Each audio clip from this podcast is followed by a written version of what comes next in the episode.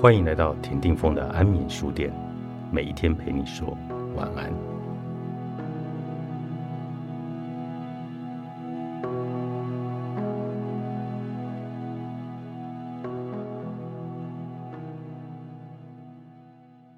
在对的领域跟随对的老板，你也得做对的事。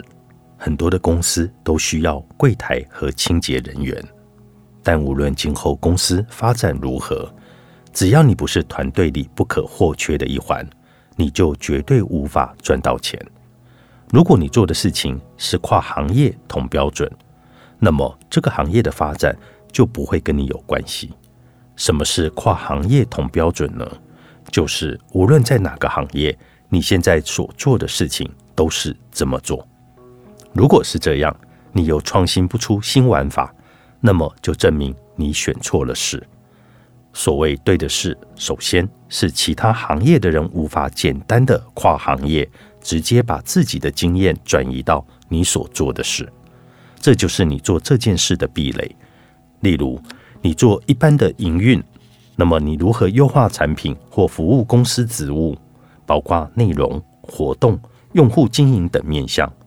做一般的产品，无需具备任何垂直必须的经验，你又怎么可能赚得到钱呢？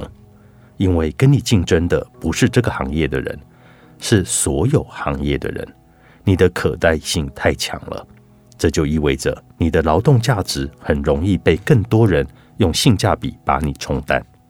因此，你要选择需要在该领域长时间专业累积才能够做好的事。或许。你需要花一段时间，你才能够上手，但这并非什么坏事，因为你需要的是时间越长，你的竞争者就会越少，你的不可替代性就会越强。其次，是你做的事必须能够突破时间和体力的限制。你的力气再大，一次也就搬十几块砖，你再努力，一天的时间也就这么有限。只要你在单位的时间内产出的价值看不到指数级成长的希望，只要你无法复制多个分身在同一个时间一起赚钱，你就没有办法赚到钱。有些人今天服务一个人花这些时间，明天服务一万个人还是花这些时间，这样单位的时间产出价值才有可以指数级成长的希望。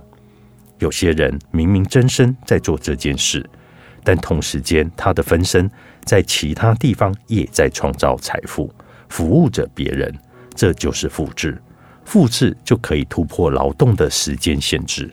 想要比赛谁更努力，在这一片土地上，你永远不会是最努力的那一个。因此，你只能在选择上多下功夫。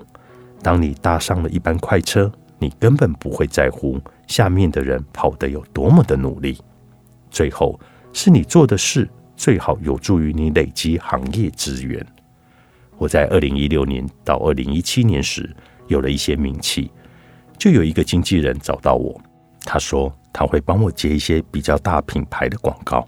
他公司旗下有很多像我这样的 KOL，有些有上千万的粉丝。那他是如何进这一行的呢？又如何获得这么多人脉资源的呢？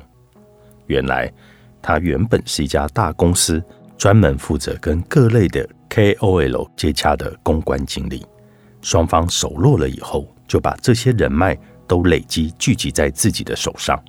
而这家公司的业务刚好又是对企业客户，于是公司本身还拥有很多大品牌合作的单位。KOL 跟他混熟了以后。知道他在哪一家公司，就会向他询问某些大品牌的公关联系方式。原本只是朋友之间的帮忙，却让他意外透过公司人脉认识了更多大品牌的公关。而那些公关随时都有投放广告的需求。由于市面上流量造假的公众号太多，公众号号主的分布又太分散，品牌方就会经常让他。根据自己想要达到的效果，推荐这一批优质的公众号进行统一的投放。后来他就离职，专心做媒合的生意了。年收入是原来的一百多倍。你没有看错，是一百多倍。是他能力特别强吗？或许在跟人交朋友的技能上他比较强，但这样的人很多，有几个人能够赚到这么多钱呢？因此，更重要的原因在于他利用更大的平台做累积自身资源的事情。一个人在工作之余是很难花额外的时间，特别有心的去累积各种行业资源和人脉。毕竟人的精力有限，尤其在本职工作还特别忙碌的情况下，因此只有你做的这件事本身就能接触这些优质资源的时候，你才有可能随时找到越级的机会。那些专门访谈富豪的人。就有很多开辟了新业务。那些专门报道分析投资机构和创业专案的人，自身的创业专案就更容易拿到投资。这就是工作性质带来的资源红利，是工作推动你不断的跟这些资源打交道，是公司或者组织的光环，让你能够接触这些你原本根本无法触及的资源。于是。你就顺便获得了这些收入以外的最大财富，他们的价值其实远比你的收入大的很多。持续成功，作者蔡磊磊，好人出版。